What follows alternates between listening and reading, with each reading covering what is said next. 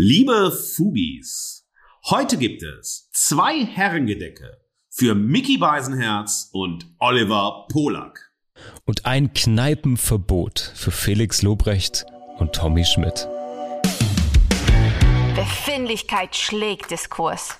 Geschmack schlägt Argumente. Die Gegenwart flottiert in Haltungslosigkeit. In den Bruchstellen der Gegenwart stellen wir uns gemeinsam gegen bedingungslose Verehrung und bedeutungslose Verachtung. In ihrem wöchentlichen Podcast Fugengold vergolden Markus S. Kleiner und Mark T. Süß die Bruchstellen der Gegenwart mit Haltung.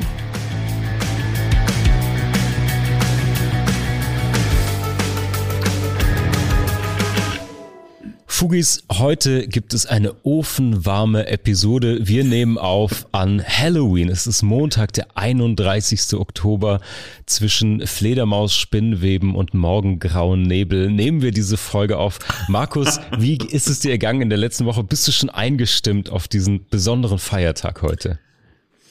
Ja, es ist äh, der wichtigste Feiertag meiner Partnerin und das unterstütze ich natürlich total gerne, auch wenn ich eine totale Verkleidungsallergie habe. Ich habe es schon als Kind ganz seltsam gefunden, wenn meine Eltern mich in komische Kostüme gesteckt haben, von denen sie dachten, ich äh, würde da happy mit aussehen. Auf den Fotos sehe ich teilweise gequält aus, teilweise zwangshappy, aber ich habe das Prinzip Verkleidung ähm, nie so verstanden und dann war es ganz lustig, dass äh, viele Menschen mich, als ich mit 13 in Subkultur gegangen bin, so als Psychobilly, dann später Rockabilly Teddy Boy, dass viele immer gesagt haben, ja, das ist ja eine Verkleidung, das mhm. ist ja wie Karneval das ganze Jahr, aber diese Form von Veränderung über Outfit, über Haarschnitt, über Schmuck und so weiter, war da für mich was Selbstverständliches. Deshalb ist diese saisonale Verkleidungsgeschichte für mich immer schwierig. Ähm, ich werde mich heute Abend verkleidet, ich werde geschminkt, wir gehen zu einer wunderbaren Party einer lieben Freundin von uns, äh, Dr. Sandy, du seist gegrüßt, wenn du uns hörst. Ähm, wir werden tanzen, wir werden speziell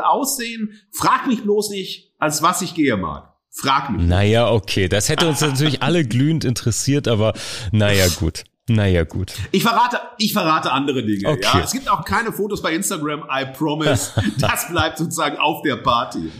Na, du, es ähm, war relativ unbewegt diese Woche. Ich habe an Texten gearbeitet, weil gerade ja, wie gesagt, mein äh, aktuelles Buch Bruce Springsteen erschienen. Schon sind die Planungen fürs neue Buch äh, auf laufen auf Hochtouren. Nächstes Jahr wieder zur Buchmesse. Auch wieder ein Thema, Themenschwerpunkt äh, in der Musik, in der Musikgeschichte. ich habe das Exposé für den Verlag geschrieben, habe da dabei, total spannend, wieder auch so, ähm, wenn man so die eigene Geschichte, eigene Biografie sich anschaut und dann schaut, wo sind eigentlich Ankerpunkte zwischen Nostalgie und Gegenwart. Das war wahnsinnig spannend, da Punkte ähm, zu finden in diesem Dialog mit ob es nun eine Künstlerin ist, ein Künstler, lassen wir alles total offen mhm. und so weiter. Aber es war wirklich spannend, diese Nostalgie und Gegenwart ähm, zu verbinden. Auf Nostalgie kommen wir später noch mhm. in der Verehrung zurück. Naja, und gleichzeitig habe ich äh, ein, versuche ich gerade ein neues Medienformat mit einer äh, Kollegin zu etablieren, wo es um die Medialisierung von psychologischen Erkrankungen geht. Äh, das ist auch ein ganz spannendes Thema. Wie können wir das als Podcast, als Videoformat, äh, wie auch immer, wie können wir das spielen? Das ist gerade wirklich sehr, sehr spannend. Auch eine Kollegin, die wir bei Fugengold schon das ein oder andere Mal gehört haben. Naja, dann habe ich spannende Dinge gelesen. Irgendwie war die wenige Bewegung auch ganz gut dazu da, neben dem Schreiben, neben dem so Format überlegen, Texte zu lesen. Und ich habe ja einen äh, Autor, den ich sehr, sehr schätze seit seinem ersten Roman, nämlich Michel Houellebecq. Und es gibt äh, ein sehr schönes aktuelles Buch von Gunnar Decker, äh, Philosoph, Publizist im Mattes und Seitz Verlag im Berliner Verlag erschienen. Der heißt Ulbeck, das Ungeheuer.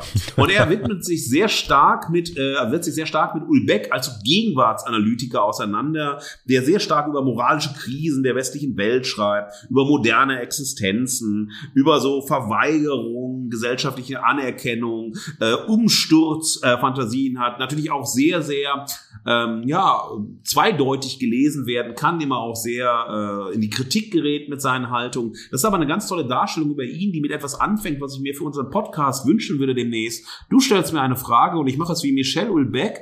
Äh, ich rauche zwar nicht, aber ich ähm, simuliere das Rauchen, blicke in die Leere an dir vorbei und überlege erstmal zwei, drei Minuten, sage ich was oder sage ich nichts. Und wenn ich sage, sage ich einen Satz. Also so steigt er ein. Wunderbares Wunderbar. Buch. Und dann habe ich mich mit einem Buch Hassbilder beschäftigt von äh, Daniel Hornuff, der ist Professor für Theorie und Praxis der Gestaltung an der äh, Kunsthochschule Kassel. Und da geht es darum, wir reden ja immer über Hate Speech und da ist sozusagen der Fokus liegt auf der Sprache, auf dem Text, auf dem Schreiben. Wir vergessen aber sehr stark dabei, auf die Bildkommunikation zu achten, welche Bedeutung eben die visuelle Kommunikation bei der digitalen Produktion von Hass äh, auf sich hat. Das war ganz schön, einfach Zeit zu haben, neben Schreiben, neben Plan äh, zu lesen. Das ist einfach ganz schön. Das ist in den letzten Monaten auch zu kurz gekommen. Naja, und dann haben wir beide ja darüber gesprochen, wie kriegen wir ein geiles Werbevideo äh, zustande für den Springsteen Band. Darauf freue ich mich. Und da ist natürlich die Eröffnung der karnevalistischen Saison, der 11.11. .11. in Hamburg. Tö, tö,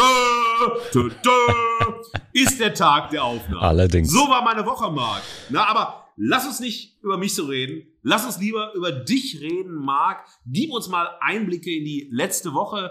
Ich habe gesehen, es drehte sich sehr, sehr viel bei dir um Kreativität, um Inspiration und naja, gestern haben ja auch nicht nur ich durfte beiwohnen, also zumindest visuell, sondern ähm, all, all diejenigen, die in deinen Social-Media-Kanälen dir äh, folgen. Du hast dich der Körperkunst ausgiebig hingegeben, hast das Inskribieren in deinen Körper sozusagen ausgehalten. Erzähl uns, Marc, was ging in der letzten Woche genauso bei dir? Allerdings, Markus. Ähm, genau, gestern ähm, am Sonntag habe ich eine Audienz bei meinem äh, Lieblingskörperkünstler gehabt. Shoutout an Micha fucking Four Fingers, ein Oldschool Hardcore Punk, der nicht nur fantastische Körperkunst produziert, sondern dabei auch den einen oder anderen echten Subkulturschwank noch erzählen kann. Da legst die Ohren an, würde man sagen. Ist immer ein großer, großer Hochgenuss. Und ansonsten, mein Lieber, ja, ich bereite mich, ich bereite mich vor. Ähm, jetzt diese Woche Donnerstag habe ich einen Talk, eine Moderation für den Nice Idea Club von äh, Gilgius hier in Hamburg mit seiner Empire Agentur und dem Nice Idea Club. Da werden wir ein, ein Panel-Veranstaltung zu hosten zum Thema Thema Kreativität in verschiedenen Kontexten. Und jenseits von all dem habe ich mich schon amtlich auf die dunkle Jahreszeit eingestimmt. Ich habe den Samstagabend in nächtigem Gewühl verbracht, wenn man so sagen will, in der warmen Dunkelheit des Hamburger Opernsaals. Und da habe ich mir angeschaut den fliegenden Holländer. Die Wagner-Oper äh, unter der musikalischen Leitung von Kent Nagano wurde, der, wurde das inszeniert. Fantastisch, sehr beeindruckender Holländer von Thomas J. Meyer. Hat sehr, sehr viel Spaß gemacht. Und ähm, wenn ich nach Hamburg in die Oper gehen kann, da habe ich noch einen Netflix-Tipp, der mich äh, sehr begeistert hat diese Woche. Und zwar von Guillermo del Toros äh, Das Kabinett of Curiosities. Eine fantastische mm, Miniserie, okay, acht Episoden, ähm, die machen richtig Spaß. Die sind sehr, ähm, die nehmen kein Blatt vor den Mund. Da sind wir wieder bei der visuellen Ebene, die du auch gerade in dem Buch ansprachst. ja. äh, die sind hardcore, die sind aber sehr, sehr gut gemacht, finde ich. Hat mich begeistert. Ja. Und ich werde zwar keine Halloween-Feier heute Abend haben, würde ich gehen. Ich bin seit letzter Woche so inspiriert, Markus. Ich habe so viel Power. Ich würde selbstverständlich Power. All White als Jeremy Thaddeus Fragrance ah. gehen. Ah, geiler Typ. Ich meine, von den Haaren her kommt's hin, legst du sie nach hinten. Ja. Du musst dich glatt, ras glatt rasieren, schlechte Anzüge anziehen, äh, die Zähne ein bisschen bleachen, dann geht's raus. Mhm. Ist das schon Klassismus oder nicht? Darüber werden wir heute ganz deutlich äh, diskutieren. Wir werden heute nicht an uns schnuppern, wie letztes Mal bei Insta Live. Wir schwören es, sondern wir werden uns äh, ja mit Abgründen äh, der Mediengesellschaft auseinandersetzen. Denn, liebe Fugis, wir beschäftigen uns heute mit Männergesprächen und Männerfantasien. Vier Medienpersönlichkeiten und zwei Podcasts stehen im Mittelpunkt. Die Bromans von Oliver Polak und Mickey Beisenherz in Friendly Fire trifft auf die Sportsfreunde Felix Lobrecht und Tommy Schmidt in Gemischtes Hack. Die Männergespräche dieser Testo-Charmeure und Testo-Toxiker finden im Spannungsfeld von Erfahrung und Ego, Fassadenkratzen und Forever-Pubertät-Attitüde, Liebe und Narzissmus, Leidenschaft und Zynismus, Offenheit und Angst, Freundschaft und Fahrlässigkeit statt. Wir fragen uns, welche Haltung wir brauchen, um als Männerduo öffentlich über sich selbst und die Welt zu sprechen, ohne daraus immer wieder von neuem toxisches Medienspreader-Event zu machen. Wir wünschen euch eine effektive Entgiftungskur. Zum Niederknien genial, euphorisch ekstatisiert. Ja und danke. Die definitive Verehrung. Liebe Fugis, äh, anscheinend ist es jetzt das Gesetz, weil äh, Mark Thaddeus Süß sich als Evil Knievel definiert hat, angenommen hat und gemerkt hat, er sieht noch verwegener aus, als er schon aussieht. Deshalb ist auch heute wieder die Verehrung bei mir und ich freue mich sehr, denn meine Verehrung in Form von zwei Herrengedecken geht heute an Mickey Beisenherz und Oliver Polak für den gemeinsamen Podcast Friendly Fire. Liebe Fugis, hier fangen schon die Probleme an. Wenn ihr aufmerksam dabei seid, wenn ihr aufmerksam gehört habt, wisst ihr, dass wir in der ersten gemeinsamen Fugengold-Folge, also Fugengold Reloaded, die am 14. Juni 2022 zum Thema Reich und Schön in die Apokalypse gestartet ist, und eine große Verehrung von Mark für Apokalypse und Filterkaffee von Mickey Beisenherz mit seinen Gästen, ne, haben wir ausgesprochen. Und auf der anderen Seite durfte ich den Podcast Reich und Schön, über den wir jetzt nicht mehr sprechen. Nur wir möchten öffentlich nochmal sehr gerne geschehen sagen, dass wir Kida Kodar Ramadan und Frederik Lau geholfen haben zu verstehen. Lasst das Podcast-Game, macht lieber Filme, da seid ihr stark Podcast Laber Laber ist einfach nicht euer Game. Von daher finde ich das total gut und wir haben das gerne gemacht. Ihr müsst euch nicht nochmal bedanken. Wir helfen wenn Hilfe gefragt ist. Naja, und in dieser Folge, wo es unglaublich viel Verehrung zu Recht natürlich für Mickey Beisenherz und Apokalypse und Filterkaffee gab, an dieser Verehrung hat sich aus unserer Sicht bis heute nichts geändert, habe ich in einem Nebensatz darauf hingewiesen, dass ich hingegen Friendly Fire so relativ banal finde und eigentlich so als Talkformat auch ja, nicht so spannend finde und mich frage, warum es das auch noch brauchte. Heute hatten wir weil wir natürlich in der Gegenvariante gemischtes Hack hatten und die äh, aktuelle Folge von gemischtes Hack hatten, brauchten wir einen Gegenpart eines Männerduos, eines Freundesduos, eines männlichen Laber-Podcastes, wie es so heißt, mit dem wir äh, gemischtes Hack vergleichen können. Und dann kam ich doch nochmal, oder wir kamen nochmal darauf zurück, dass eigentlich Friendly Fire besonders gut geeignet ist, durch die Melange, die dieser Podcast darstellt, um ihn mit gemischtes Hack in die Manege zu führen und zu schauen, warum ist Friendly Fire jetzt gerade im Vergleich zu gemischtes Hack verehrenswert und warum ist gemischtes Hack äh, verachtungswürdig. So, und das ist das erste Mal, aber es gab ne, diese Kritik und so ein bisschen Zurückweisung in der ersten Folge. Ich werde aber aufgreifen, warum eigentlich vielleicht in dem, was ich damals in meiner Kritik gesagt habe, also nicht verachtungswürdig ist, sondern mal kritikwürdig ist oder fragwürdig ist, warum es eigentlich doch die Stärke dieses Formats ist. Ähm, es macht es nicht zu einem super Format und es macht es nicht so, dass ich sage, ich bin jetzt glühender Fan, aber ich finde, es hat sehr viel Verehrenwertes darin, weil die beiden als Männer-Duo in ihren Männergesprächen Männerfantasien und Nostalgiekulissen produzieren, die so diesseits von Felix Lobrecht und Tommy Schmidt sind, mhm. dass sie hier verehrens- und erwürde, äh, erwähnungswürdig sind. Naja, das zweite Problem. Ihr wisst ja, äh, ich hab, bin so ein Typ, der selbst natürlich tausend Probleme hat. Ist das schon Selbstironie? Ist das schon Felix Lobrecht? Ist das schon Tommy Schmidt? Oder war das eine Intertextualität? Man weiß es nicht. Also, das zweite Problem ist natürlich die Rede vom Herrengedeck. Und Liebe äh, TrinkerInnen äh, unter den Fugis, ist das schon wieder ein Problem? Wir werden es diskutieren. Das Herrengedeck. Naja, das Herrengedeck hat natürlich regionale Unterschiede, aber es besteht äh, durch einen langen und einen kurzen, wenn es Männer trinken, also ein Bier und ein Korn. In manchen Regionen gibt es auch das Herrengedeck mit zwei Schnäpsen und so weiter. Hingegen spricht man vom Damengedeck, wenn es um einen Sekt und ein alkoholfreies Getränk geht. Ist heute überhaupt die Rede von Herrengedeck noch sinnvoll, sinnstiftend und so weiter? Wir haben uns, oder ich habe mich, ich ziehe den Markt jetzt nicht damit rein, äh, für diese äh, Metapher entschieden oder für diesen Begriff entschieden, weil bei uns äh, ist so sowohl gemischtes Hack als auch Friendly Fire könnte in einer Kneipe stattfinden. Freunde treffen sich in der Kneipe, quatschen miteinander, was ist so passiert und so weiter und glauben gar nicht daran, dass sie irgendwie was Bedeutendes, was Wichtiges, was Weltveränderndes und so weiter erzählen. Deshalb ähm, der Begriff Herrengedeck, deshalb Herrengedeck als Auszeichnung. Naja, beide Podcasts sind also für mich, für uns so Kneipen- und Bargespräche. An manchen Tagen, vor allem mit Blick auf Friendly Fire, Kaffeegespräche oder Gespräche im Wellnessbereich eines Hotels auf Liegen mit einer Gesichts- und Augenmaske aufgetragen in weißen Bademänteln. Und ihr hört es, liebe Fugis, Männerfantasie ist eine bedenkliche Angelegenheit.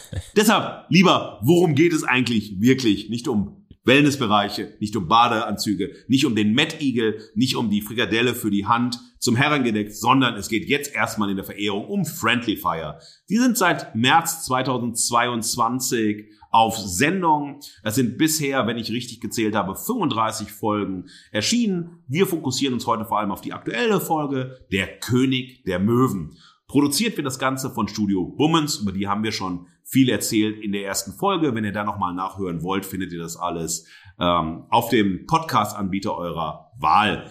In der aktuellen Podcast-Charts äh, vom 30.10.2022, also wenn man hier Podwatch zur Rate zieht, taucht äh, Friendly Fire nicht in der Top 100 bei iTunes und Spotify auf. Und das finde ich wahnsinnig angenehm. Ich finde es auch wahnsinnig angenehm, dass die beiden kaum Presse bekommen haben für ihren Podcast, dass es überhaupt keine großen Wellen geschlagen hat, sondern ich finde, Friendly Fire, und das macht es mir sehr, sehr sympathisch und deshalb höre ich da auch gerne zu, ist so, das ist eine bewusste Entscheidung. Das ist kein Must hier, wo man sagen muss, oh, das musst du aber hören, das dreht, darum dreht sich gerade die Podcast-Welt, das ist so fresh, das ist so neu, das ist so sensationell. Nein, weil Kneipengespräche, sind nur immer sensationell für die Leute, die in der Kneipe sitzen, die nebeneinander sitzen, die dann sich die Welt erklären, die dann lachen, die dann äh, sehr emotional werden und so. Und das hat aber keine Bedeutung an sich, weil zumindest wenn man rausgeht, ist das wieder vorbei und was bleibt zurück? Ein gutes Gefühl, eine Atmosphäre, ein Vibe. Und das ist sozusagen etwas, was ich sehr, sehr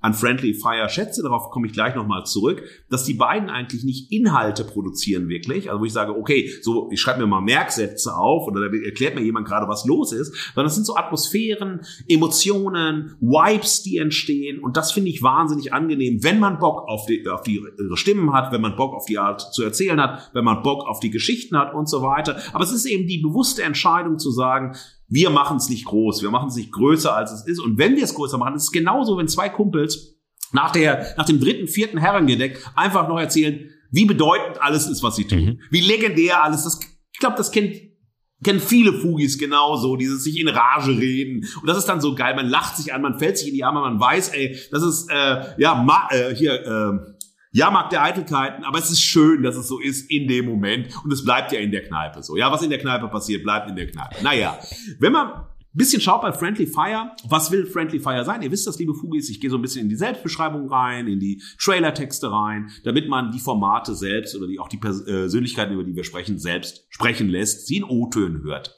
Auf der Webseite äh, heißt es äh, von Studio Bummens, Zitat, Oliver Polak und Mickey Beisenherz sind Freunde. Das haben sie einander nie kaputt machen können. Und weiß Gott, Mühe haben sie sich gegeben. Ihre Leben verlaufen unterschiedlich, ihr Blick auf die Welt ist geprägt von ihren täglichen Erfahrungen und ihrer Lust, an der Fassade des anderen zu kratzen. Ist ja auch reichlich Fassade da. Und doch eint sie die Liebe zur Musik, zur Kunst, zum Blödsinn. Zueinander. Wohin ihre Gespräche sie führen, das wissen sie selbst am wenigsten. Gerade noch gemeinsam intellektuell durch die Pfütze gesprungen, steigen sie plötzlich hinab in den Mariannengraben ihres Daseins und das Publikum stellt sich verdutzt die Frage, ist das hier noch ein Podcast oder belausche ich gerade heimlich eine Therapiestunde? Friendly Fire mit Mickey Basenherz und Oliver Polak, immer sonntags, überall, wo es Podcasts gibt. Nur nicht bei Audible. Das fand ich auch spannend, diesen Nachsatz nochmal ranzusetzen. Und ähm, dann gibt es so einen Trailertext äh, für das Format, bevor es äh, gelauncht worden ist aus dem Februar bei Spotify. Ist die Frage gestellt, ich zitiere wieder, wo endet die Umarmung und wo beginnt der Würgegriff? Erleben Sie diese akustische Amour zwischen dem ungleichsten Duo seit Spencer und Hill, Taylor und Burton. Friendly Fire mit Mickey Beisenherz und Oliver Polak. Zitat Ende.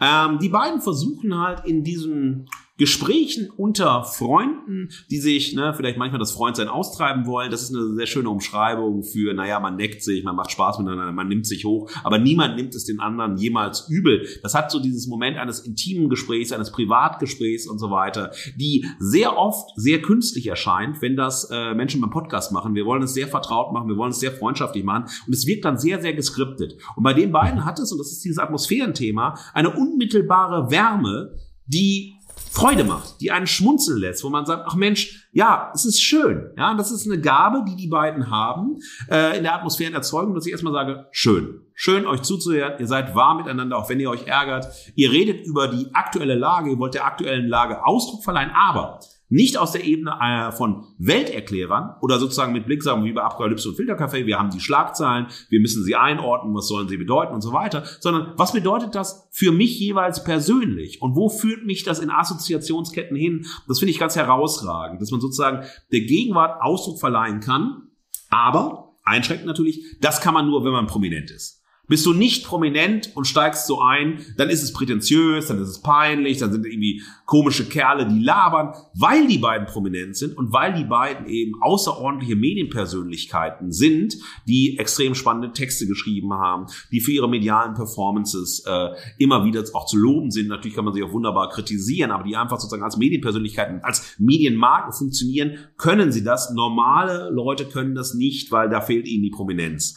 Aber trotzdem erzeugen sie diese Wärme, trotzdem erzeugen sie dieses reingezogen werden. Mich interessiert, was du gerade erzählst, wie die Welt auf dich wirkt. Sie machen das radikal subjektiv. Sie machen das anhand von Biografie, Fundstücken und individuellen Erlebnisreisen. Das ist äh, extrem wichtig.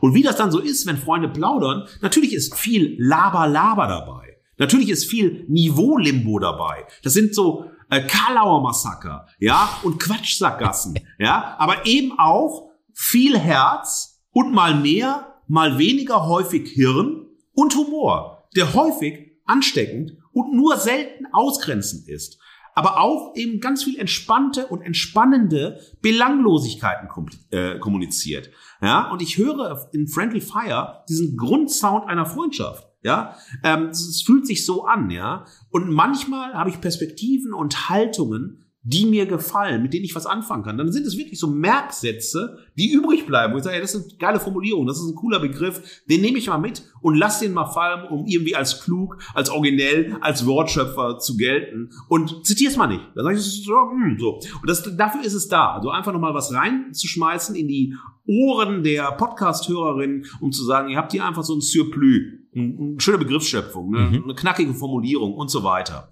Ähm, und das gefällt mir. Das spricht mich an. Da höre ich gerne zu, zumindest hin und wieder, womit wir bei meinem Geschmack sind. Ja, da fangen wir ja immer mit an nach den Beschreibungen. Friendly Fire erzeugt in mir Hörsinnlichkeiten, Atmosphären und Vibes. Manchmal nehme ich, wie schon gesagt, ein paar pointierte und eindringliche Sätze als Podcast Takeaway mit. Ja, Nerdigkeiten und Verschrobenheiten, die als solche stehen bleiben und nicht in den Mantel der Selbstironie gehüllt werden, um nach der vermeintlichen Selbstrelativierung der Sprecherposition noch drastischer auf andere einzuprügeln, also Prinzip gemischtes Hack, die man ironisch, humoristisch oder auch kritisch abwertet und entwertet. All das gibt es bei äh, Friendly Fire nicht, ja. Man stellt sich selbst in seinen Nerdigkeiten dar, man wird vom anderen auf seine Nerdigkeiten hingewiesen, ja. Ich werde gleich ein Beispiel bringen aus der aktuellen Folge, mhm. der König der Möwen, aber ähm, dann lässt man das auch stehen. Man will nicht sagen, ich bin der Bessere, ja. Man hat nicht sozusagen einen medialen ähm, äh, Vergleich ergänzt das Vorwort zu Vergleich, äh, liebe Fugis, sondern ja, man weist den freundschaftlich darauf hin, hör mal, Alter, jetzt laberst du aber gerade Quatsch und das ist auch ein bisschen merkwürdig, aber man lässt es dann stehen. Mhm. Man geht da nicht nochmal nach. Und das finde ich halt besonders äh, bemerkenswert. Aber, liebe Fugis, wie ihr wisst, alles es spricht mich an, ich finde es gut, es erzeugt das in mir, was ich gerade beschrieben habe. Das ist nur mein Geschmack. Interessiert wie immer niemanden. Lasst uns lieber zu den Gründen kommen.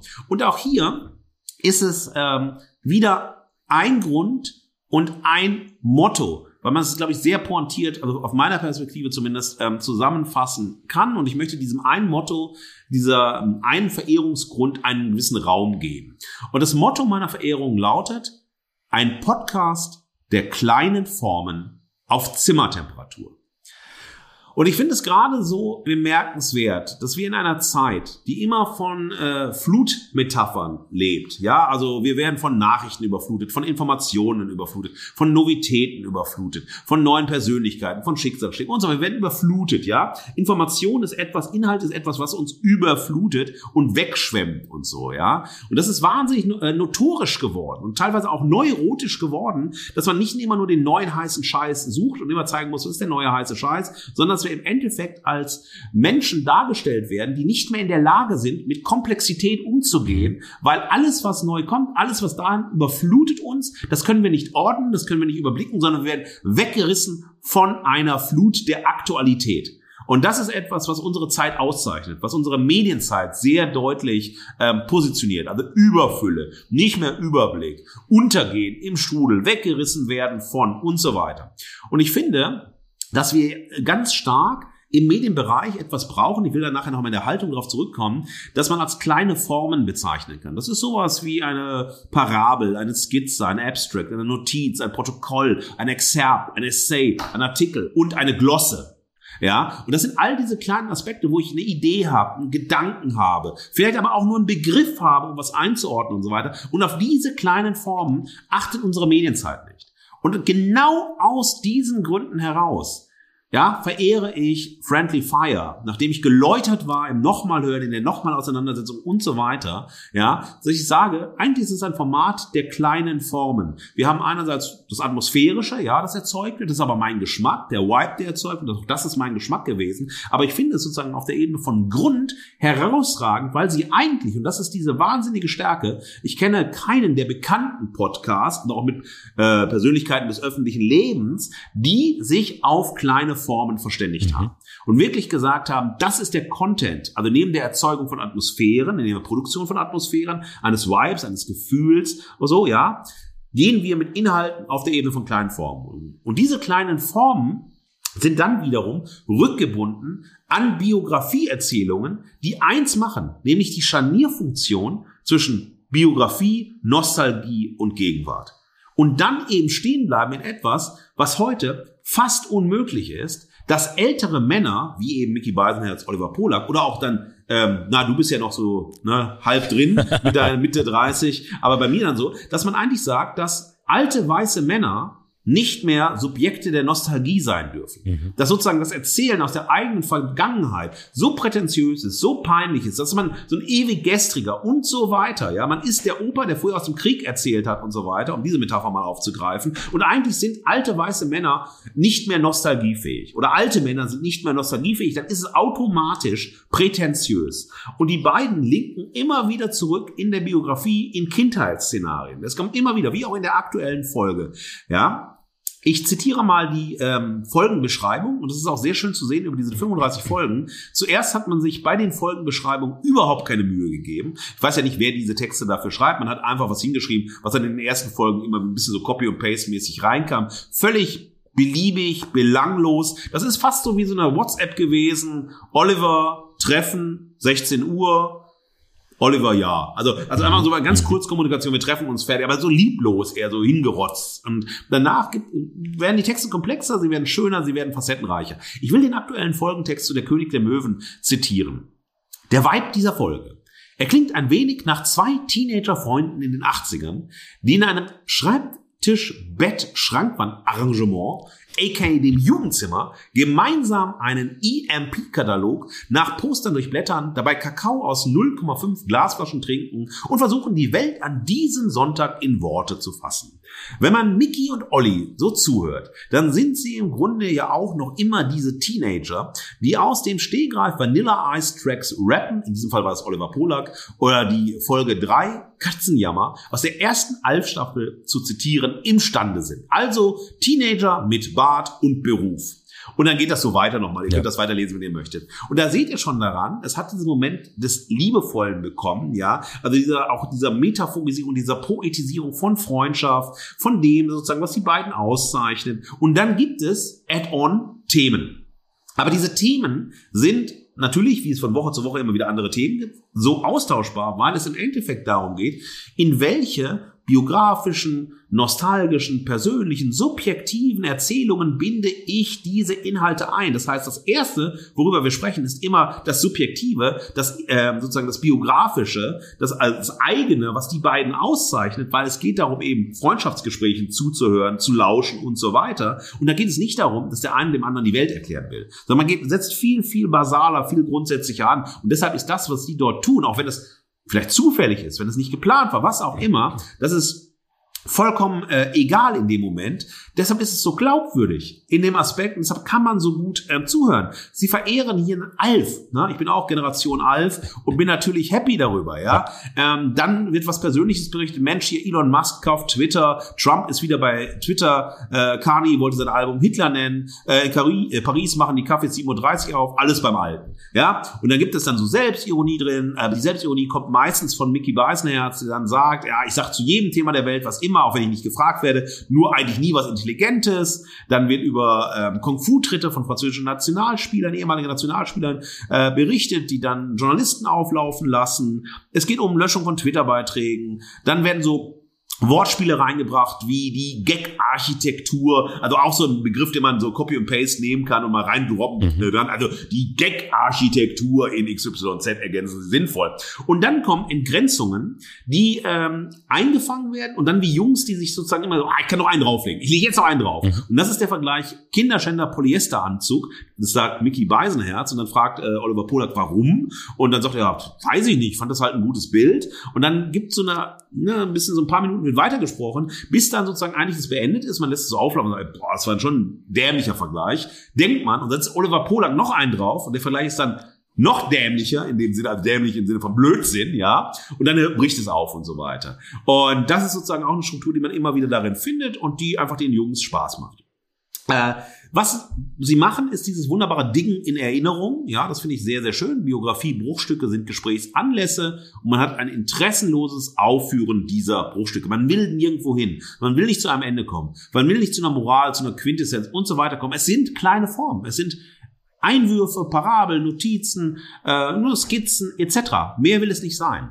Und sie sind Bildgestalter. Und darin sind sie wahnsinnig stark. Denn wir haben ja über Männerfantasien gesprochen. Wir haben gleich sehr, sehr abgründige Männerfantasien oder sehr toxische Männerfantasien bei Lobrecht und Schmidt. Und hier haben wir einfach sozusagen was, ähm, wirklich so ein, ich nenne das ein Auge für ein Ohr, wo sie Bilder entstehen lassen über ihre Gespräche, wie Dinge aussehen, ja, wie Situationen, wie Settings und so weiter aussehen. Und das finde ich wunderschön, dass man sich immer sehr genau hineinversetzen kann. Also wie ist sozusagen eigentlich das Bild äh, zu dem Thema, zu dem Begriff, wie ist die Situation, wie ist sie ausgemalt. Auch wenn ähm, Oliver Polak im Hotelzimmer sitzt, Fenster ist auf, die Möwen fliegen, wird er was über Möwen erzählt, so, und wie es im Hotelzimmer ist und dass er nicht so laut sprechen kann wegen den Nachbarn und so weiter und so weiter.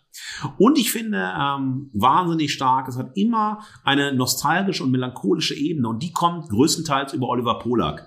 Ähm, und das finde ich auch sehr schön, dass einfach Melancholie, Nostalgie und das zeichnet, ähm, wir dürfen, wir reden ja heute über Männergespräche, auch Männerfreundschaften, auch sehr viel ähm, Männer, einfach so eine Männerfreundschaften aus, dass es immer auch etwas Melancholisches hat. Ja, die Zeiten früher, der Moment und so weiter. Man teilt seine Melancholie. Man kann sich in der Melancholie sozusagen wechselseitig stärken oder manchmal sagen, Alter, ey, jetzt übertreibst du aber echt, jetzt komm mal und so. Also, mhm. das ist so ein Moment, der stehen bleibt, der diese auch atmosphärisch rahmt und der da, und dann aber auch gebrochen wird. Über Humor, aber jetzt komm mal, oh, jetzt komm, jetzt hör auf damit und so weiter. Ja, und am Ende, es war schön, man lächelt, also ich lächle zumindest in mich hinein, aber alles war bewusst belanglos. Wie mein lieber Freund äh, Frank, dem ich ja mein Springsteen-Buch gewidmet hat, einmal sehr schön formuliert hat, in den 1990er Jahren äh, zu einem Thema, der banale Rest ist Sprühsahne. Und genau so ist das. Also, das hat Frank gesagt. Also wirklich, es ist, es bleibt am Ende irgendwas zurück, ja, aber manchmal ist es klebrig, weil es dann schön war und an dir bleibt oder unangenehm oder was auch immer, ja. Und für mich ist es so, am Ende bleibt Sinn, Plüsch, Mutmassage und Fantasiewellness. Das ist das, was übrig bleibt, ja. Und dieses Moment, also das habe ich überlegt, so kann ich das noch kritisieren? Will ich das noch kritisieren? Gibt es da irgendwas zu finden? Und sagen, nein, weil wir haben hier kleine Formen, die lösen Wohlgefallen aus, Assoziationsreaktionen aus, ja. Sie wollen aber auch nicht mehr sein. Es wird nicht die Welt erklärt, sondern sie wird perspektiviert und illustriert, ja. Und je pointierter die Gespräche, je offener und kraftvoller die Fantasie, desto besser. Zumindest aus meiner Sicht. Und deshalb zwei Herrengedecke der Verehrung für Mickey Basenherz Oliver Polak in Friendly Fire und meine Entschuldigung, dass ich beim ersten Mal nicht richtig hingehört habe. Markus, fantastisch. Darauf äh, stoße ich erstmal mit dir an. Cheers, äh, gefällt mir sehr, Cheers, sehr gut. Ähm, erstmal Chapeau. Ähm, auch hier in unserem Männergespräch sozusagen. Ähm, ich finde es sehr sympathisch, dass wir eine Meinung ändern können. Das ist, äh, ja. empfinde ich in dem aktuellen Mediendiskurs sehr erfrischend zu sagen, hey, vielleicht haben wir beim ersten Mal nicht genau hingehört. Eigentlich doch ganz cool. Also das ist schon mal einführend und ich finde dein Bild, das du zur Verehrung aufgemacht hast, fantastisch. Das, was du über Friendly Fire gesagt hast, ist das, was mir gerade passiert, als wir es aufnehmen. Kleine Form auf Zimmertemperatur. Ähm, das werde ich mir als Post-it an die Wand nageln. Ich liebe dieses Bild. Hervorragend, mein Lieber. Ja, ähm, also meine Einschätzung dazu. Ich bin ich teile deine Verehrung fürs Format. Ich bin nach wie vor ein bisschen ambivalent zu diesem, zu diesem mhm. Medienformat. Äh, vielleicht zur Einordnung für alle Fugis. Ähm, das ist ja eine Weiterführung. Friendly Fire ist eine Weiterführung ihres Gesprächs. Das hatten sie vorher als Audible Original sozusagen. Da hieß der Podcast Juwelen im Morast der Langeweile. Und der lief das schon eine ganze Zeit. Ich glaube daher auch der Anspielung in diesem Copytext, so außer bei Audible. Und ich finde das, was sie da die sind richtig auf Temperatur. Die sind wahnsinnig ja. gut eingespielt. Die haben schon super viel erzählt und dieser Austausch unter Freunden, wie du es auch erzählst, den denke ich, daraus zu hören. Vielleicht sind sie auch wahnsinnig professionell nur. Und ähm, ja, wie schon gesagt, also ich schätze ja Beisenherz extrem als humoristischer Kommentator vor allem. Ich muss sagen, meine persönliche Meinung, die natürlich nicht ins Gewicht fällt, aber ähm, ich komme mit dem Humor von Oliver Polak nicht perfekt zurecht. Ähm, aber mein Geschmack ist ja nicht ausschlaggebend. Ich finde, was du auch schön gesagt hast, ich finde Friendly Fire schafft es irgendwie der Gegenwart Ausdruck zu verleihen. Und ja, die Prominenz ist da auf jeden Fall ein Schlüssel, der verändert den Blick auf die Welt von den beiden Protagonisten, verändert von uns als Publikum aber auch das, den Blick auf das, was da gesprochen wird. Eine Mischung aus vielleicht Vorbildfunktion, ähm, eine Stimme, die in einem anderen Kontext wahrgenommen wird. Also es gibt einen großen Glanz von außen, den es natürlich dann zu schinden gilt, was die beiden sehr, sehr gut können und auch gegenseitig tun. Ähm, und dieses Selbstreferenzielle, was mich auf den ersten Blick auch gestört hat, es geht viel um Reisen, um Hotels, um ähm, Bahnen, Fliegen und so weiter, dieses Leben der beiden Stars, das wird durch dieses sich gegenseitig aufs Korn nehmen und sich gegenseitig sozusagen Dellen in den, äh, in den Lack schlagen, ähm, ziemlich gut eingefangen. Und ich finde auch deswegen, gerade in Abgrenzung zum Negativbeispiel heute von gemischtem Hack, ist diese Selbstironie ein großer Schlüssel als, als eben unterschiedliches positives Format und vor allen Dingen, was mir auffiel, was du auch an dem Beispiel dieses Polyesteranzugmanns genannt hast, die beiden sind auch on air ein Korrektiv. Und das mhm, finde ich absolut. gerade, wenn man in der freien Form der Improvisation, der Grenzberührung, manchmal Überschreitung eben auch spielt damit, manchmal krasse Sachen sagt, sagen, die zu krass sind vielleicht, sich gegenseitig aufs Korn zu nehmen und dann auch zu korrigieren. Das ist extrem wichtig, ähm, nicht sozusagen nebeneinander her zu moderieren oder zu versuchen, sich immer noch zu übertrumpfen mit den vorbereiteten Gags. Und das ist, mhm, glaube ich, mhm, genau. dann in der Form, im Detail etwas, was ich auch sehr, sehr schätze. Also ich schließe mich deswegen der Verehrung komplett an und vor allen Dingen etwas, wovon sich die beiden, die wir heute verachten, eine große Scheibe eigentlich abschneiden müssten. Absolut. Vielleicht noch, also vielen, vielen Dank ähm, für das Feedback dazu. Ähm, ich finde, dass äh, bei, also wir hatten ja Reich und Schön damals als einen äh, Buddy-Podcast, wo es ja auch um Freunde geht, mhm. das ist ja auch als Buch festgehalten worden, die Freundschaft von den beiden. Äh, und jetzt bei Gemischtes Hack, im Endeffekt schreien diese Formate als einziges, tätowier dir unser Bild äh, hängen uns, also wie, also weißt du, so ein Teenagerzimmer, unser Poster in die, ne, in die, in, ins Zimmer oder ein Bild von uns in dein Zimmer und führen säkularen Gottesdienst durch. Du musst uns huldigen, weil. Und das ist so bei Reich und Schön komplett ohne Selbstironie. Und die Selbstironie dann, das wirst du ja später auch bestimmt auch ausführen, bei ähm, Gemischtes Hack ist ähm, so zynisch, weil keiner von den beiden äh, glaubt sozusagen an die Selbstironisierung seiner selbst, sondern die nehmen sich so ernst, so wichtig, so überzogen.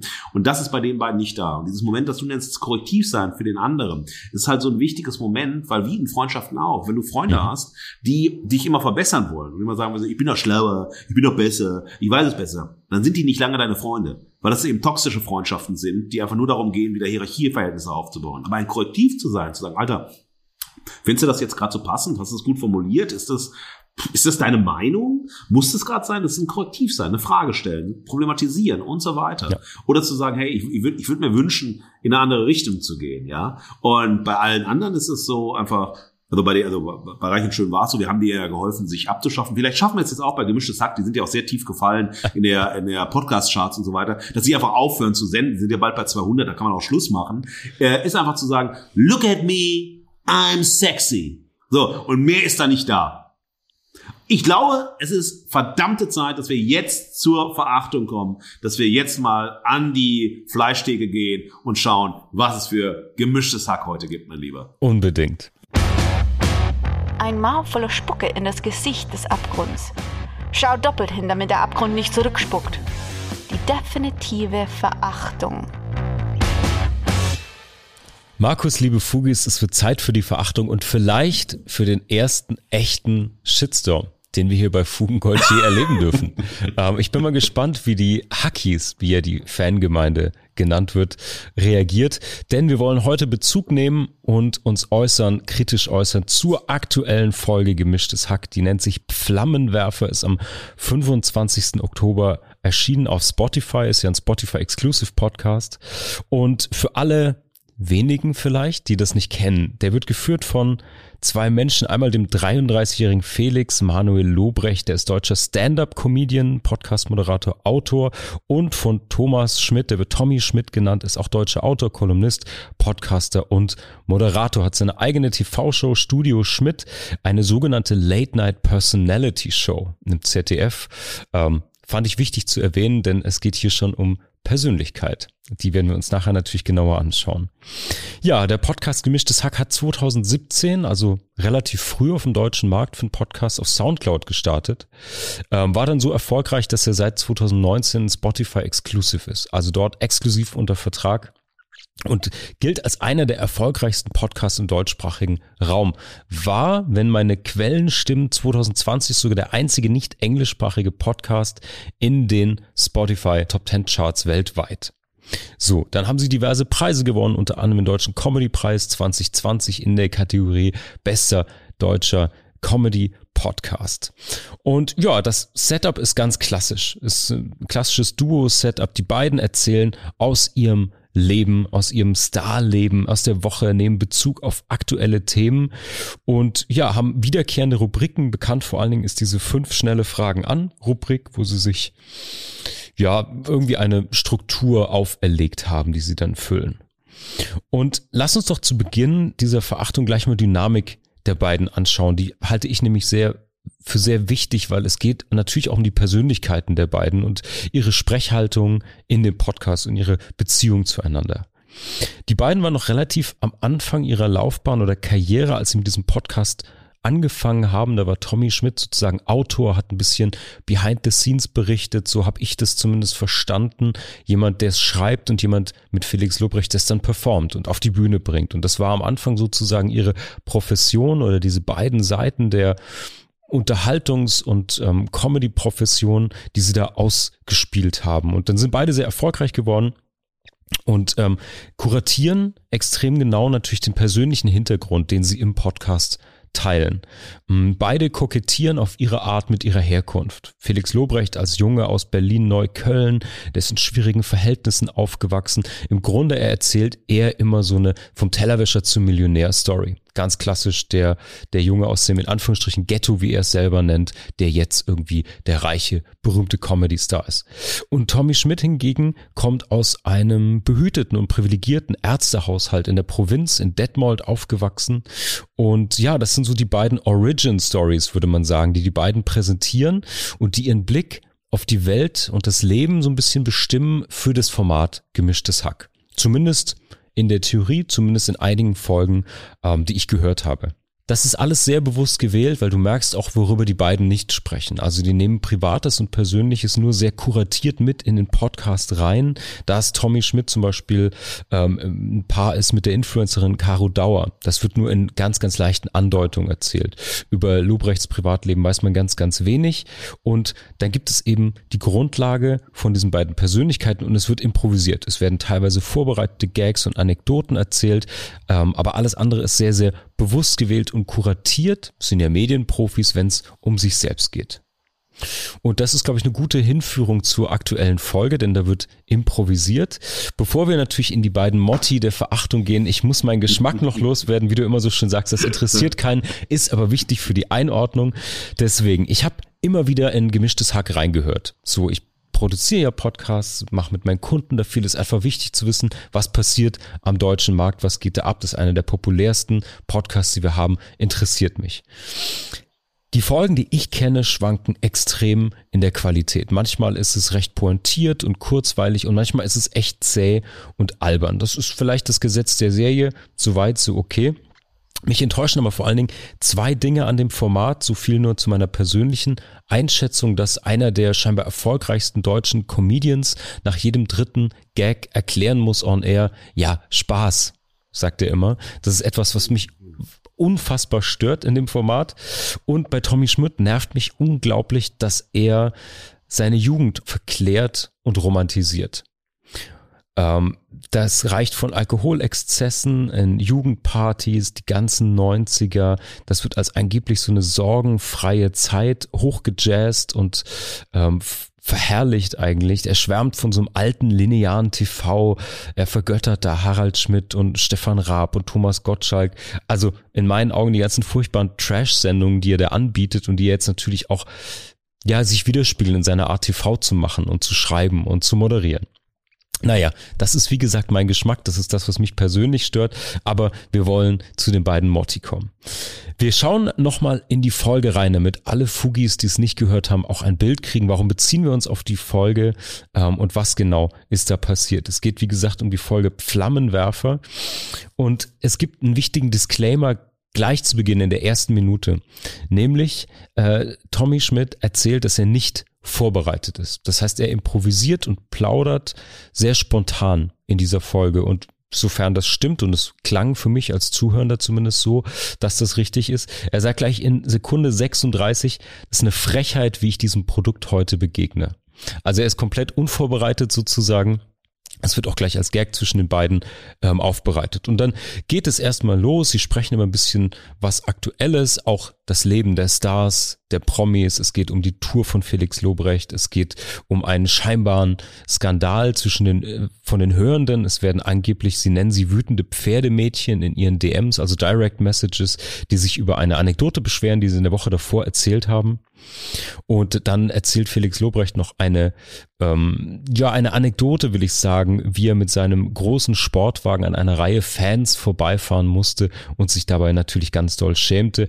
Und das ist natürlich ein Spagat, wie er ihn oft macht, zwischen totaler Angabe, zwischen, ja, ich war in der TV-Show, ich war Backstage, habe einen Sonderparkplatz, habe meine dicke Karre und einer Selbstironie oder einer versuchten Selbstironie ob dieses peinlichen Auftritts, dass er da vorbeifahren musste. Die wird auch sehr, sehr lange gestreckt, aber hey, so eine wöchentliche Sendung muss ja auch gefüllt werden. Und dann beginnt der vor allen Dingen verachtenswerte Teil bei Minute 1922. Da beginnt Lobrecht mit einer Gag-Beobachtung, dass Frauen über 40 gerne verzaubert werden. Und er hängt sich an diesem Verb verzaubert auf und ähm, ja, Thomas Schmidt steigt drauf ein, ja, Deutsche werden gern verzaubert bei Produkten, bei Essen ähm, und Frauen Ü40, was auch immer sie damit meinen, dass diese Frauen Ü40 sind scheinbar ein Code der beiden, der total humoristisch aufgeladen ist. Die werden auch gerne überrascht und sie spinnen da so eine improvisierte Gagschleife. Und äh, bei 2120 kommt dann Tommy Schmidt mit einem eigenen Begriff nochmal. Er kommt irgendwie über die Sexmesse Venus und ich will zitieren, ich finde deinen Begriff auch ganz ekelhaft ein Verb, nämlich wenn es um Oralverkehr geht bei Ü40, dann wird sich verwöhnt. Bah, echt widerlich. Und dann führt er in epischer Breite seinen Ekel aus und teilt mit den ZuhörerInnen die Bilder in seinem Kopf, wer denn so richtig eklig sei und warum. Und er beschreibt dann ein Szenario von Ulf und Biene, so nennt er zwei gedankliche Protagonisten, die Oralverkehr haben, aus Kiel. Äh, die sind in einer kleinen Wohnung, die haben irgendwie ein Schaumbad immer mittwochs, die Wohnung sei zu warm, der TV läuft, ähm, dann wird darüber gesprochen, wird ein Outfit von den beiden beschrieben, ein Hardrock-Café Entenhausen T-Shirt, aber unten ohne und noch irgendwelche eine Sportzucker hätte er an. Das sei aber alles noch besser als Strapse oder sexy Unterwäsche, die diese Menschen, also Menschen wie Ulf und Biene, da im Kölner Hauptbahnhof beim Hunke Schokomöller kaufen würden. Denn dieser Einkauf sieht laut Schmidt dann so aus, dass man erst beim Nanu Nana irgendwelche kackenden Figürchen kauft, dann noch einen Kaffee für drei Euro und dann diese Unterwäsche. Und ist recht erstaunlich, weil er da mehrfach ganz laut und angewidert bah schreit und ihm, er sagt, ihm wird ganz, ganz übel. Also er drückt da extrem Ekel, extreme Verachtung aus für dieses Szenario von diesen beiden Menschen, das er da beschreibt. Und bei Minute 23, 50 ungefähr bringt er noch ein Zitat, das es sich lohnt, hier nochmal zu erwähnen. Der wird mir richtig übel, ich zitiere, der wird mir richtig übel, wie wenn du, kennst du das, du machst dir gerade was Geiles zu essen und dann läuft irgend so eine Assi-Doku. Da bin ich total klassistisch, aber so, ich kann das nicht sehen, wenn man dann so, du weißt, wie es in der Wohnung riecht, da ist der Fliesentisch, die Drum-Tabak-Box, ich kann jetzt nichts essen. Ich bin da Arschloch, das lasse ich mir gerne ankreiden, aber genau in dieser Welt, in dieser Straße lebt auch dieses Verwöhnen. Das ist so Sauna im Drei-Sterne-Hotel, wo man die Oberarme des anderen berührt, die verwöhnen sich später auf dem Zimmer. Zitat Ende. Und dann, ich möchte die Gelegenheit direkt mal beim Schopfe greifen. Ja, das ist klassistisch und ich kreide dir gerne an, dass du da ein Arschloch warst. Wenn du mich da einlädst, nehme ich die Gelegenheit doch gerne wahr. Ähm, ja, und ähm, Lobrecht ordnet das sofort korrekt ein. Und das ist dieses Korrektiv, was mir fehlt, was du gerade erwähnt hast, eigentlich mhm. versucht Lobrecht, meiner Meinung nach, das direkt einzuordnen und sagt ihm dann direkt, Tommy, du lässt gerade so ungewollt tief blicken in deine widerliche Persönlichkeit. Das wird dann aber nicht aufgegriffen, reflektiert, sondern da gibt mhm. es sehr viel lautes Lachen und Schenkelklopfen, wenn man das richtig hört. Es gibt dann später noch, wird noch über Sexworker gelästert, die ältere Männer in Bars küssen müssen. Ähm, und vor allen Dingen wird über das Aussehen von zwei Paaren, die Lobrecht am Flughafen gesehen hat, auch sehr, sehr viele Minuten dann noch hergezogen. Also was passiert da? Da gibt es zwei weiße, erfolgreiche Männer, die sich lustig machen über Aussehen, über Leben und über die Liebe von anderen. Also genau das, was sie beherrschen und aus der Öffentlichkeit raushalten. Deswegen habe ich das so nochmal nahegelegt. Ne? Also das, was die beiden bewusst kuratieren und auch raushalten aus ihrem öffentlichen Erscheinen, das ist das, worüber hier sie so herziehen. Beide sind erfolgreich, haben sicher genug Geld. Das ist schon mal klar. Beide sind rasend harmlos stilsicher angezogen. Ähm, ja, und über ihr Liebesleben sprechen sie gar nicht. Und dann gibt es natürlich, wie ordnet man das ein? Es gibt Lästern, es gibt zotige Witze, das ist die eine Seite.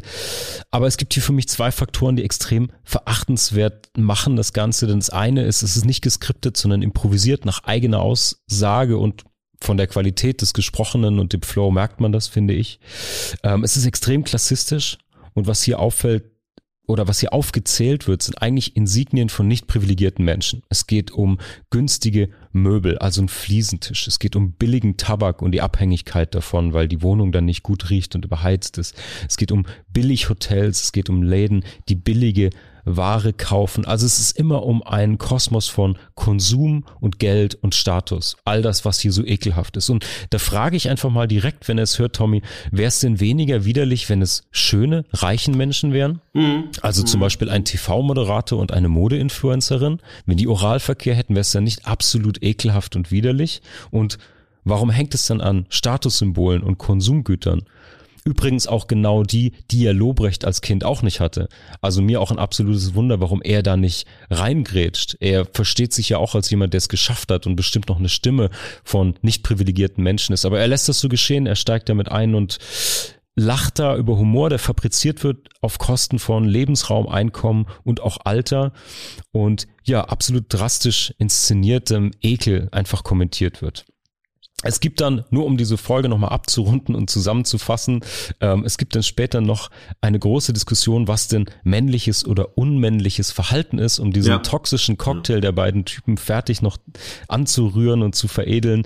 Da ist zum Beispiel unmännlich Mini Cooper zu fahren, zu viel Wolle zu tragen, zu nah am Autolenker zu sitzen, den Einkaufskorb in die Armbeuge zu hängen oder einen laschen Händedruck zu haben. Und spätestens beim Händedruck sind wir dann so richtig beim, wie du es vorhin so schön gesagt ja. hast, Opa erzählt vom Krieg, gute, alte, echte Männlichkeit. Was hast du an? Wie fährst du? Wie benimmst du dich? Also Wahnsinn, Wahnsinn. Also die Folge geht richtig beschissen weiter. Wir kommen jetzt endlich zu den Motti meiner Verachtung, um das einzuordnen. Mein erstes Motto der Verachtung. Der Nachbarsjunge im Rausch der Macht. Tommy Schmidt kommt ja auf den ersten Blick nicht wie so ein Oldschool Macho rüber, der sofort gecancelt werden muss.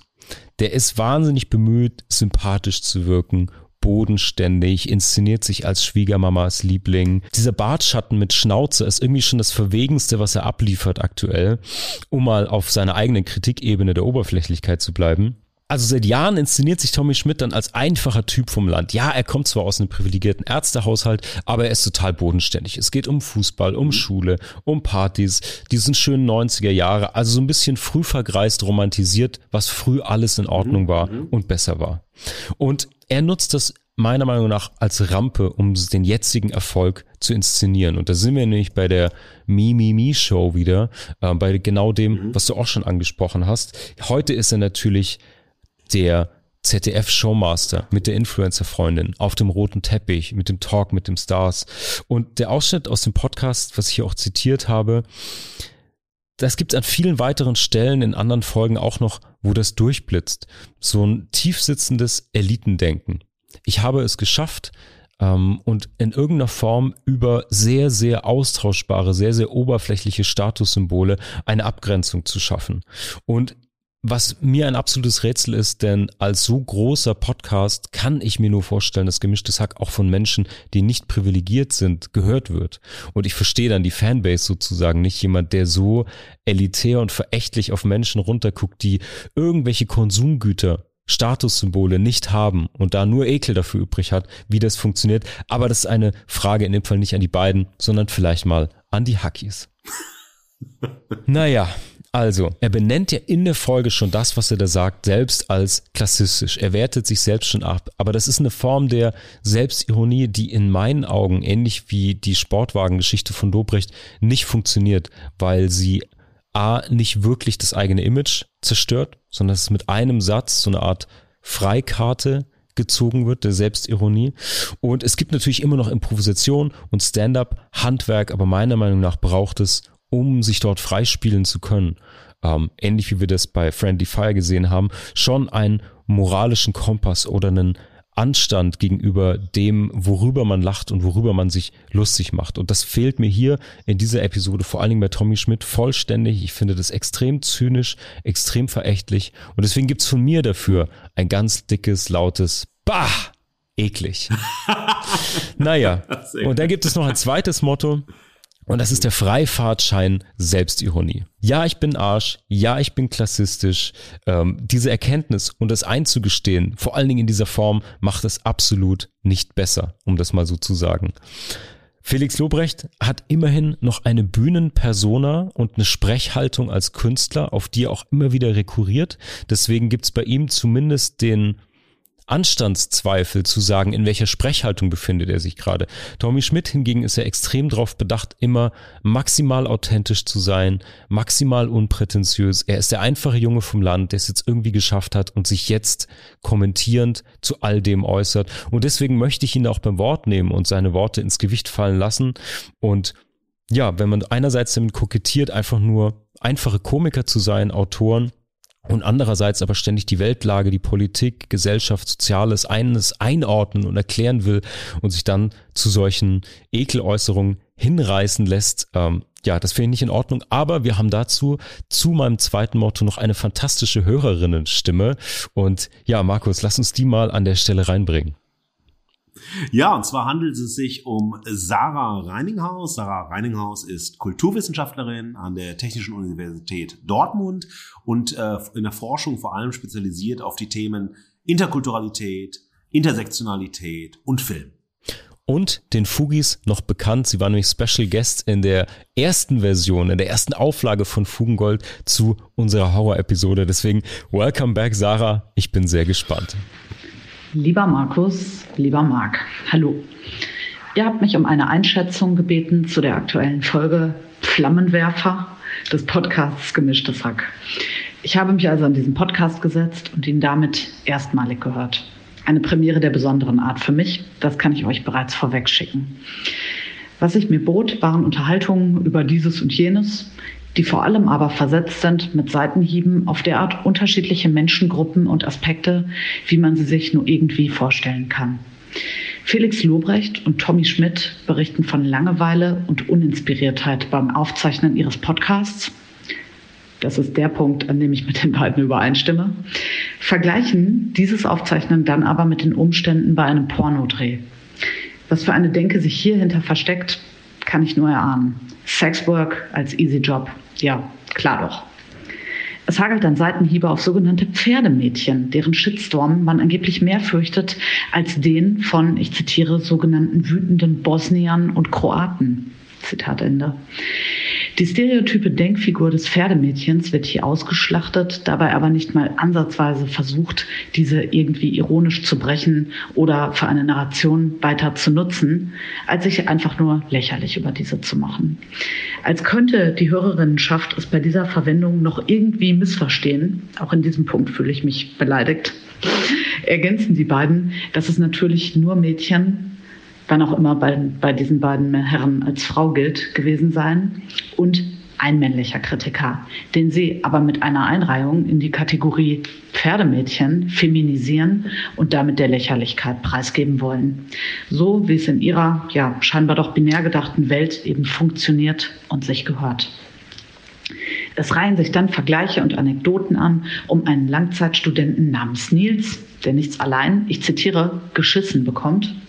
Gut nur, dass die beiden alles im Griff haben, denke ich mir so beim Hören. Alle Beobachtungen erfolgen aus einer erhöhten Perspektive mit dem Blick nach unten gerichtet und mit einer Geste des Verlachens. So etwa auch auf einen Bionade trinkenden Tübiger Studenten. Ein weiteres Klischee, das die beiden aufmachen, von dem sich mir nicht erschließt, warum. Unerträglich wird die Erzählung über die Ereignisse der letzten Woche aber dann, wenn Felix Lobrecht erzählt, wie er in der letzten Woche mit seinem Mercedes S-Klasse Long Version vor eine Veranstaltungshalle fuhr. Der für ihn reservierte Parkplatz konnte nämlich nur erreicht werden, so erzählt er es uns, indem er durch die bereits Schlange stehenden Besucherinnen fuhr. Er berichtet dann davon, betont dabei, wie peinlich ihm das ja alles gewesen sei und man ihn sicher für ein Zitat Arschloch gehalten habe, gerade bei dem Auto, das er da fährt, das dann auch noch automatisch bremst. Tell me you're rich without telling me you're rich ist hier Motto. Lobrecht endet dann damit, dass er das so nicht gewollt habe, er tatsächlich, und man glaubt es kaum, auch natürlich bereit gewesen sei, kein Special Treatment, auch das ein Zitat, zu bekommen, also doch parken zu können wie ein normaler Mensch. Dass die beiden sich aber tatsächlich dem Durchschnitt der Gesellschaft überlegen betrachten, zeigt sich, wenn sie über sogenannte Neureiche lästern, die sich in Grand Hotels, ja, man erwähnt das by the way, so informiert man uns also darüber, dass man selbst dort nächtigt, nicht zu benehmen wüssten und dabei nicht mal Selbstironie hätten. Und das ist für mich der entscheidende Punkt in der eigenen Legitimation der beiden. Die beiden nämlich scheinen diese Selbstironie zu haben oder geben sie zumindest vor. So meine Behauptung an der Stelle. Selbstironie. Damit ist alles erlaubt, so der logische Kurzschluss. Man selbst nennt sich also selbst mal ein Arschloch um anschließend wieder entspannt über andere ablästern zu können oder sie zu diffamieren. Die Betonung des eigenen Reichtums und des Lebensstandards erreicht dann ihren Höhepunkt, wenn man gerade ganz ageist belächelt, wie die Generation Ü40 wohl Oralsex praktiziert und sich imaginiert, wie ein fiktives Pärchen namens Ulf und Biene es in der eigenen kleinen, meint hier also erbärmlichen und schäbigen Wohnung treibt. Wenn ihr nun sagt, Sarah, deine Beispiele, die sind ganz gut pointiert oder für uns eher weniger gelungen gewählt, aber sie sind doch eindeutig und auffälligerweise nur aus den ersten 30 Minuten der Folge gewählt. So muss ich Folgendes ganz freimütig und ohne Scham zugeben. Sorry, Jungs, länger als 30 Minuten konnte ich diesen Podcast leider nicht hören. Sarah, vielen Dank für diese Einordnung. Ähm, es gibt da gar nicht so viel, was man noch was man noch ergänzen kann, ich finde es sehr nüchtern und analytisch und sehr, sehr gut auf den Punkt gebracht. Äh, vielen Dank, Sarah, dass du es auf dich genommen hast, für unser Feedback, dir diese Folge reinzuziehen. Ich glaube, wenn man ähm, daran nicht gewöhnt ist, ist das ein umso härterer Marsch. Also die halbe Stunde sei dir wie ein Achttausender angerechnet an dieser Stelle. Ähm, genau, und ich kann da nur absolut zustimmen. Ich finde auch in, in, in diesem Fall, getreu diesem zweiten Motto, ähm, dass die Selbstironie in diesem Fall kein Freifahrtschein ist und ähm, ja, kann gar nicht so viel dazu sagen sondern möchte es gerne den Fugis und vor allen Dingen auch den Hackies überlassen, ähm, ja, da nochmal äh, Revue passieren zu lassen, wer hier mit welcher Haltung spricht und wo im Improvisierten eigentlich welche Haltung durchblitzen.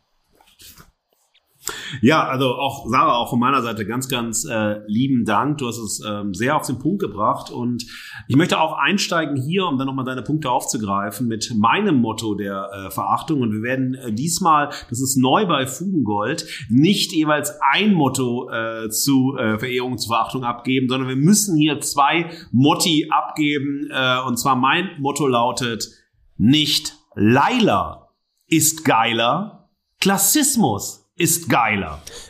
Und davon lebt der Humor von Felix Lobrecht und Tommy Schmidt in gemischtes Hack. Sarah hat das auf den Punkt gebracht. Es geht nämlich darum, über die Erniedrigung, Selbstaufwertung und Abwertung von anderen seine Sprecherposition zu bekommen. Sein vermeintliches Überlegenheitspathos, sein Wissen vom besseren Leben, vom besseren Weg, von der besseren Art der Selbstoptimierung. Diese Selbstironie, die dort so fade inszeniert wird, ist genauso, wie Sarah sagt, eine leere Geste und sie ist wahnsinnig ekelhaft, weil sie menschenverachtend ist. Das ist sozusagen gemischtes Hack, gewinnt den Großteil seines Humors aus Menschenverachtung. Ja, und da kannst du nicht aber sagen, das ist selbstironisch und die nehmen sich selber vor, die spielen irgendwelche Rolle. Nein, sie repräsentieren sich in ihrer Medienrolle und sind nicht sozusagen eine Rolle, die sie spielen. Serdar Sumunju etwa, ja,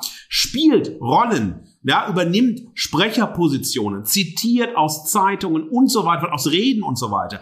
Die beiden repräsentieren nur sich selbst und aus ihnen schreit heraus, wir sind geiler, ja, die sind wie Laila, ja, also wir sind geiler ja. und weil wir geiler sind, können wir auch aufzeigen, warum alle anderen schlechter sind, defizitär sind, verachtenswürdig sind und so weiter. Ich meine, so einen Gipfellauf des Klassismus, du hast es wunderbar beschrieben und hast dem auch wirklich Raum gegeben, dass du sagst, also welche, also was sind, ist denn alles falsches Leben? Wie sehen denn Leute aus? Was dürfen sie nicht tragen? Was tun sie? Äh, wo kaufen sie? Mit was stellen sie sich da? Und wenn man dann selber irgendwas tut, dann ist man angeekelt davon, wenn anderes so und so tun. Also ich meine, das ist so humorfrei, das ist so ironiefrei, mhm. das ist einfach komplett widerwärtig. Es lebt aber davon, dass, und das ist ein ganz tolles Zeichen für Deutschland, Deutschland.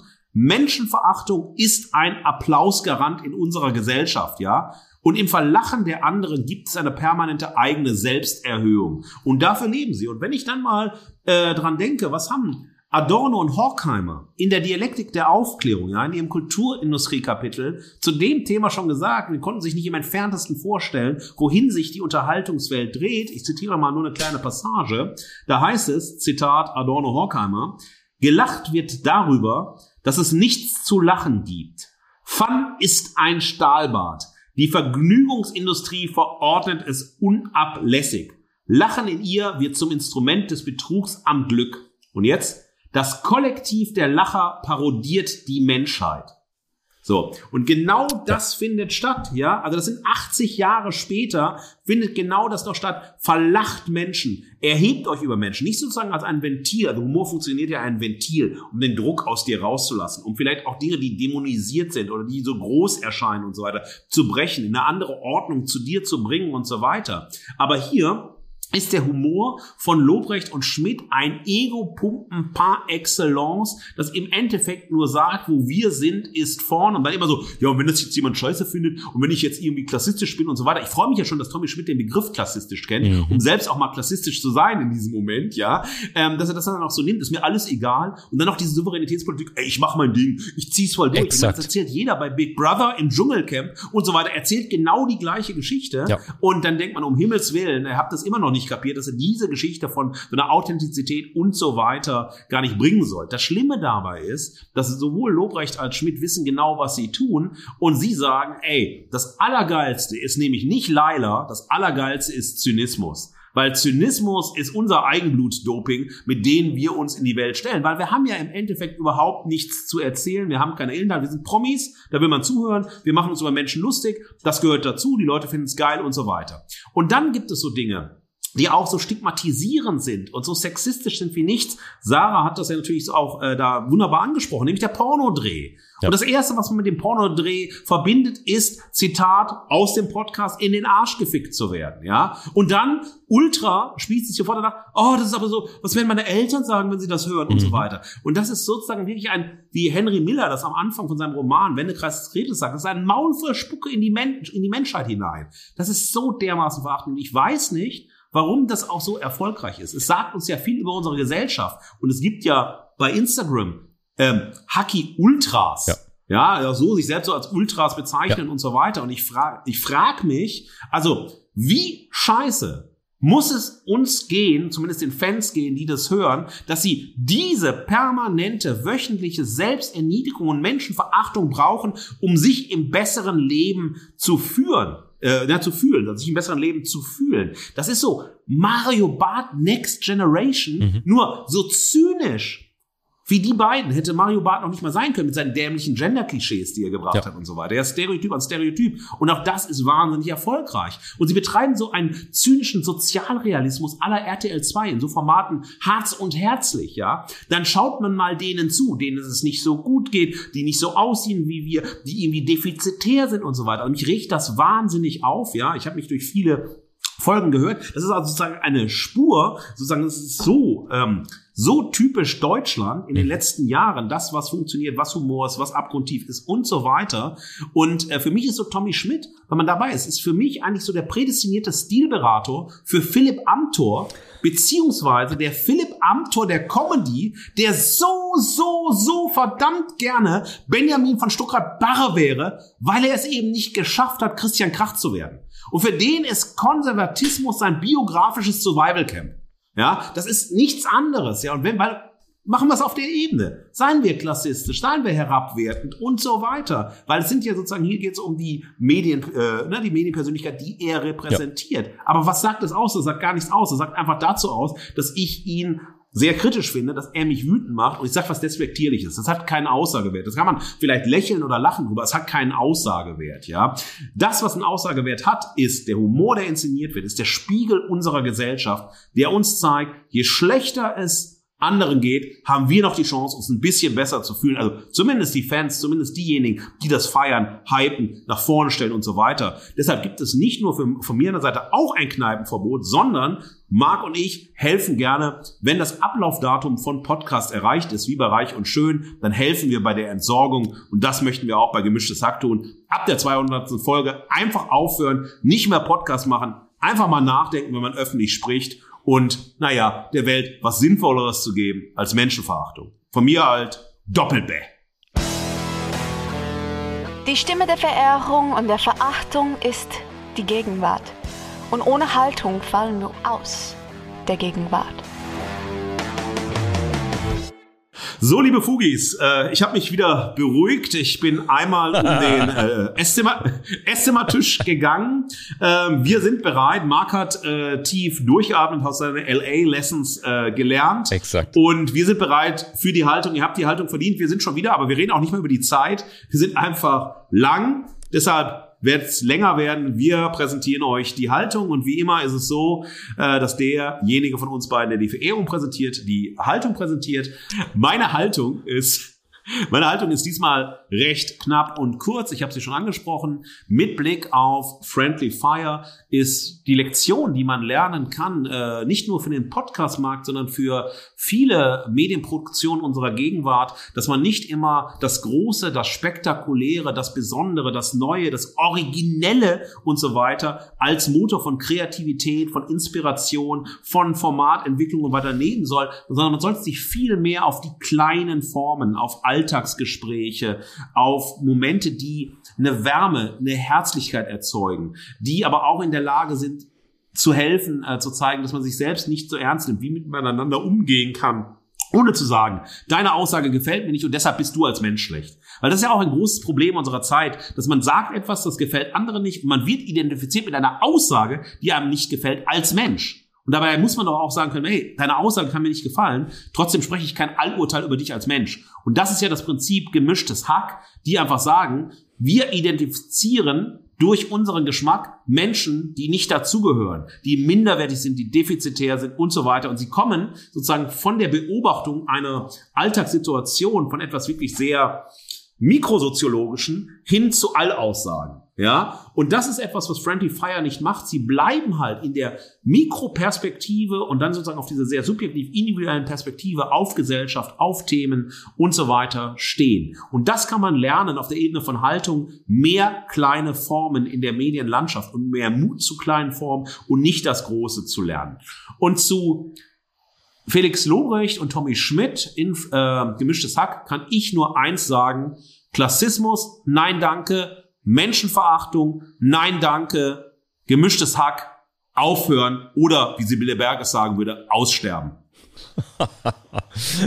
Fantastisch, Markus. Ja, ich möchte mich ähm, dem nochmal anschließen mit, mit ergänzend. Ähm, ich finde, die beiden Beispiele haben heute extrem gut funktioniert, nicht als Eigenlob, sondern im Detail, was ich noch gar nicht erahnt habe. Wir suchen ja oft die mhm. Gegenbeispiele oder ja. Verehrung, Verachtung aus, machen dann erst Analysen und schauen, wie, in welcher Tiefe die zusammenpassen. Und ich finde, gerade auf der zweiten, dritten Ebene haben die heute sich sehr, sehr viel gegeben, beziehungsweise was die einen extrem gut machen, auch wenn sie vielleicht nicht der Geschmack treffen, aber zu sagen, hey, mein Ego wird als Vehikel benutzt. Mein Status ist eigentlich nur die Hülle, die ich dann aber, an der ich mich dann abarbeiten kann, wie es Friendly Fire schaffen.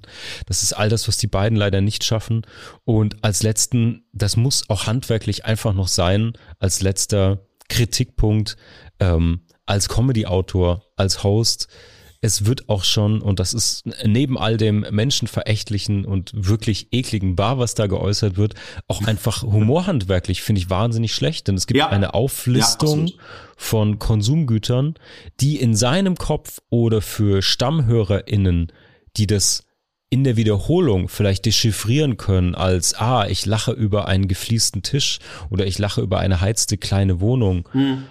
Auch wenn es klassistisch ist, aber selbst unabhängig von dieser äh, verachtenswerten Haltung, dieser Schlüssel funktioniert nicht mal. Also es ist, funktioniert nicht mal mhm. humorhandwerklich eine Beschreibung auf Konsumgüterebene von jemandem, der geschweige denn irgendwas zu rechtfertigen, was da an extremen Aussagen kommt, auch als Witz funktioniert. Also deswegen, ja, nicht nur weg vom Tresen, sondern wirklich auch nochmal Bah. Ähm, Marc, hundertprozentig recht, äh, richtig. Ich bin super gespannt, was äh, die Fugis uns zurückmelden. Ich bin auch mal gespannt, ob, jemand, ob Felix Lobrecht, äh, Tommy Schmidt das hören, ob Micky Beisenherz, Oliver Polak den Podcast hören und mal ein Feedback geben. Wir planen ja wieder eine Veto-Folge und wir möchten das Gespräch öffnen, einfach auch dahin öffnen, dass äh, nicht nur eine Reaktion auf unsere äh, jeweilige Folge jetzt kommt oder auf diese Folge heute kommt, sondern auch mit euch zusammen mal nachdenken darüber, was sind denn gerade adäquate Haltungen zur Gegenwart Gegenwart, was sind Medienformate für die Gegenwart, was für Themen sollte man, äh, also gerade wenn es auch um Humor geht, wenn es darum geht, sozusagen sich zu differenzieren,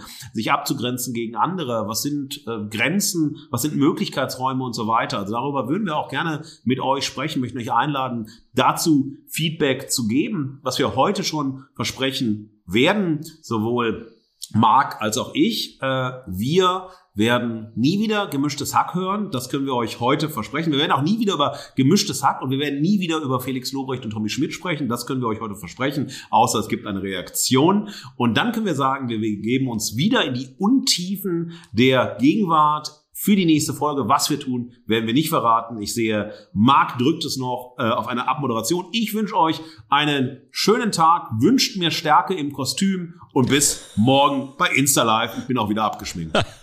Fantastisch.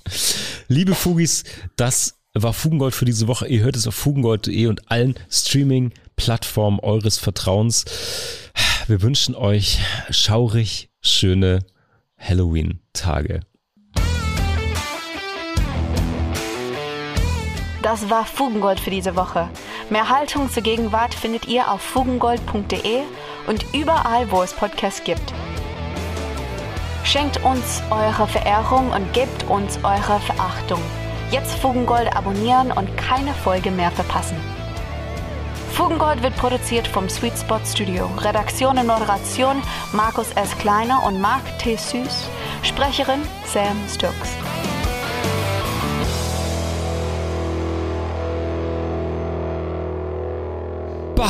Was für eine schlimme Folge, Markus. Womit man sich heute auseinandersetzen musste, ist echt hardcore.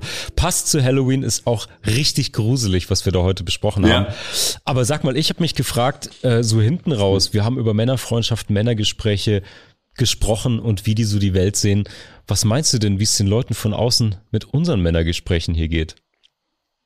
Ja, es ist super spannend, weil wir haben ja, eigentlich haben wir ja, wie ich sehe, zwei Ebenen. Wir haben einfach so was Persönliches, was wir erzählen, was passiert ist, was mit uns zu tun hat. Und das ist äh, diesseits von Mann, Frau, äh, sonst was. Äh, ja, das ist also eigentlich genderübergreifend, das sind einfach Themen, die uns bewegen in unserer Biografie. Und dann versuchen wir ja sehr äh, mit vielen Gründen und Haltungen über Themen zu sprechen, die uns interessieren und binden halt Hörerinnen ein, Expertinnen ein, die mit uns sprechen. Ähm, so sehe ich uns eigentlich, dass wir uns eigentlich diesseits dieser Männergespräche durch versuchen durch Haltungen zu bringen und uns dabei auch immer unter, äh, hinterfragen, aber eben auch freundlich vielleicht auch auf Schwachstellen hinweisen.